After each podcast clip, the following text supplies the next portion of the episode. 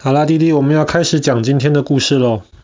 我们今天的故事要讲的是奈及利亚北边的一个国家，这个国家叫做尼日。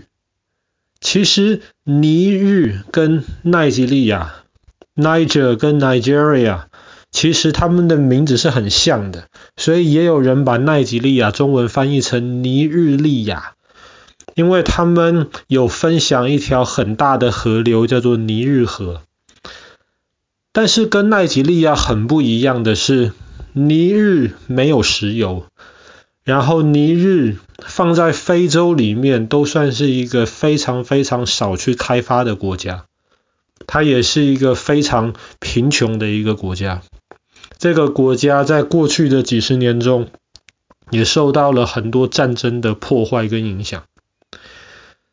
那尼日会这么穷，当然除了跟战争之外，还有一个很大的原因，就是尼日这个国家绝大多数的土地都是撒哈拉沙漠，都是大沙漠。沙漠里面其实很难做什么东西。当然，我们知道现在有很多西方国家试着在撒哈拉里面造那种太阳能板，因为那边太阳能的那个能量实在是非常非常的大。可是整体而言，尼日这个国家其实。还是很贫苦的，但是撒哈拉沙漠在很久很久以前，几千年以前，以前不是这个样子。现在的撒哈拉沙漠基本上是一个不会下雨的地方，非常非常少生物可以在那边生存。但是在几千年之前的撒哈拉沙漠其实是一片大草原，在那个时候呢，其实是有人在撒哈拉沙漠。以及它的周围生存的沙漠里面，并不是只有沙子，其实也是有山。在尼日的一块撒哈拉沙漠的山旁边，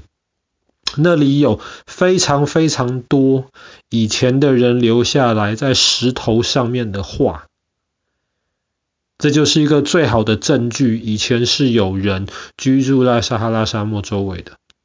很多很多石头上的画，有八百多幅画。可是其中最大的，大概有六公尺这么高，这么长，最大最大的一幅画呢，上面画的是两只长颈鹿，一只长颈鹿爸爸，一只长颈鹿妈妈。那这两只长颈鹿的这个岩画，就是石头画，非常非常的有名，在尼日这个地方很多都可以看得到。考古学家认为，这个大概可能是六千到八千年之前的原始人他们留下来的画，长颈鹿。那其实长颈鹿不是只有尼日才有，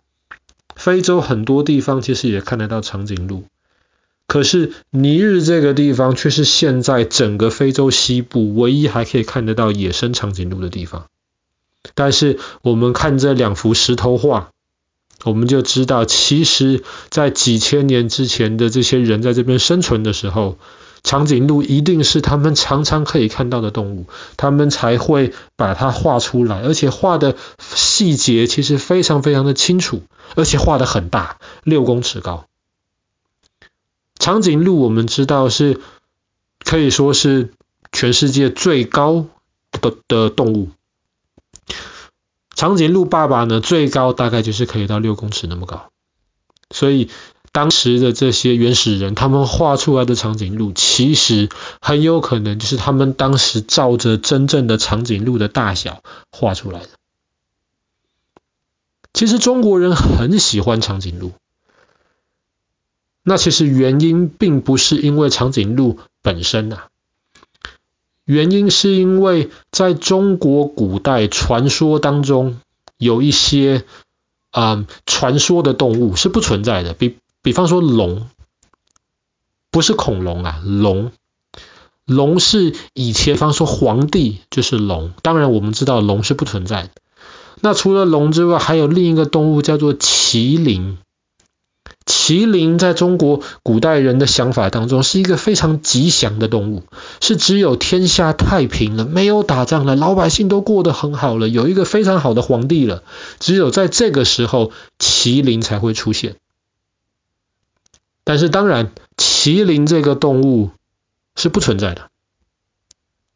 长颈鹿这个动物在中国也是不存在的。当然，我们知道在动物园现在可以看得到，但爸爸是说，在传统长颈鹿生活的范围是只在非洲，在中国是看不到。可是，在明朝的时候，爸爸之前讲过那个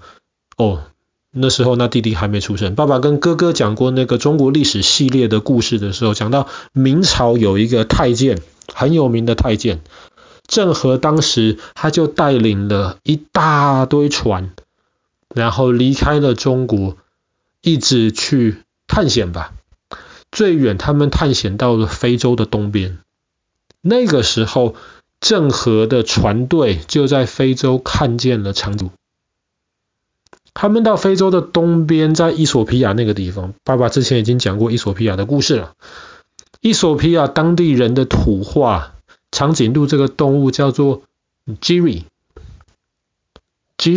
听起来跟麒麟有一点像，而且中国古代说麒麟这个动物长什么样子呢？麒麟这个动物有龙的头，有马的脚，有牛的尾巴，但是它移动起来、行动起来像鹿，诶。当时郑和就看到长颈鹿这个动物，他从来没有看过这个动物啊。可是长颈鹿的头好像真的跟中国古代想象的龙的头有一点像，长颈鹿的脚还真的像马的脚，长颈鹿的尾巴还真的有点像牛尾巴，而且长颈鹿走路的方式就跟鹿一样。而且伊索比亚当地的土话，长颈鹿叫 Jiri，听起来就像麒麟，所以当时郑和就非常非常的兴奋。所以就带了两只长颈鹿，千里迢迢的把他们从非洲的东边运回到了当时明朝的首都北京，给皇帝看。皇帝跟那些大官看到了，非常非常开心呐！哇，这个就是麒麟呐！记得爸爸刚刚说什么吗？只有在最好的时候，有好皇帝，老百姓生活很好的时候，才会出现麒麟。当时的皇帝就非常开心，麒麟出现了，这代表什么呢？代表我是个好皇帝嘛。所以，中国传统上其实对长颈鹿的的这个印象是非常非常好的。